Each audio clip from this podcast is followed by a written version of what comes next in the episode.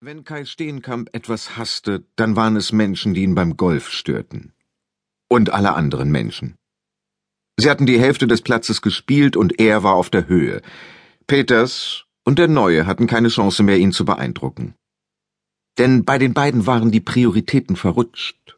Statt sich auf ihr Spiel zu konzentrieren, führten sie eine aufdringlich lebhafte Unterhaltung und streiften dabei Themen, die Steenkamp wütend machten.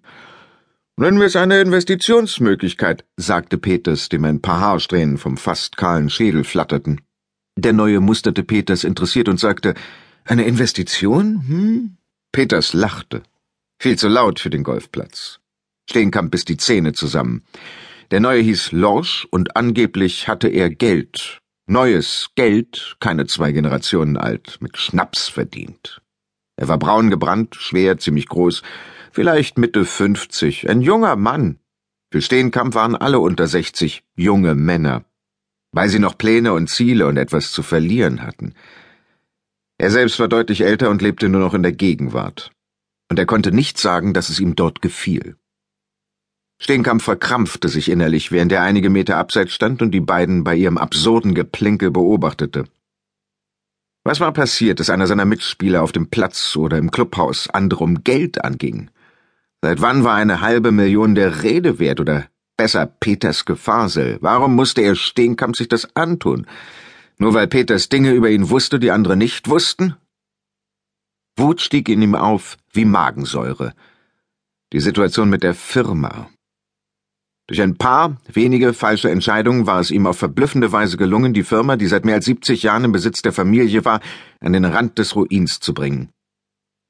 Um sich abzulenken, wandte Steenkamp sich ein wenig zur Seite, zog den Handschuh aus und steckte die Hand hinter den Hosenbund tief, bis er dort alles wieder an seinen Ort schieben konnte.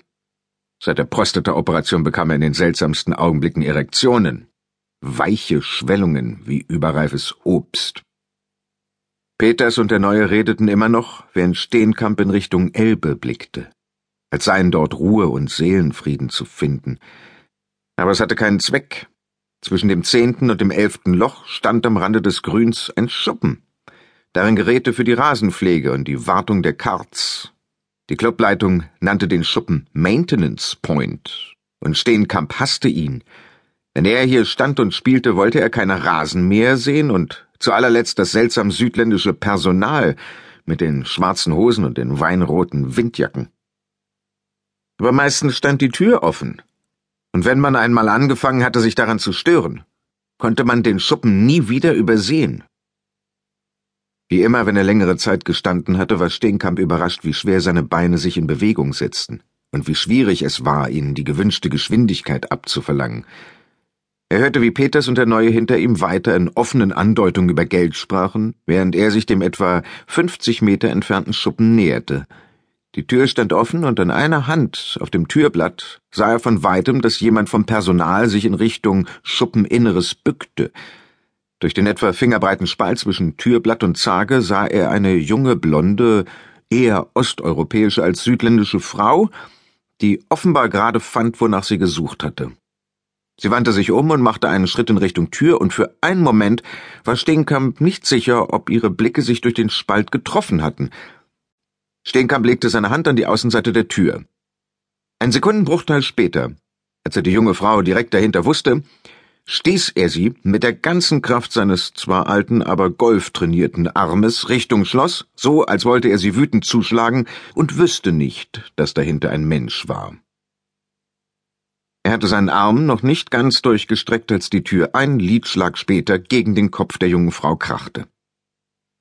Die Frau ächzte, aber sie schrie nicht, als sie in Stehkamps Gesichtsfeld fiel. Die Tür hatte sie oberhalb der Schläfe und an den Wangenknochen getroffen, das sah er an ihren Wunden. Die untere war eine Prellung, die obere eine Platzwunde. Es überraschte ihn, nicht zum ersten Mal in seinem Leben, wie hell das Kopfblut war, und er merkte, dass es ihm gefiel, wie es in ihr blondes Haar lief. Oh mein Gott, sagte Steenkamp. Oh, mein Gott, das tut mir so leid. Ich hab sie nicht gesehen. Die Frau war zu Boden gesunken und machte keine Anstalten, aus eigener Kraft wieder aufzustehen. Er packte sie so hart am Oberarm, wie er es früher mit Jette und Jörn gemacht hatte, als sie Kinder gewesen waren, und laut. Er drückte seinen Daumen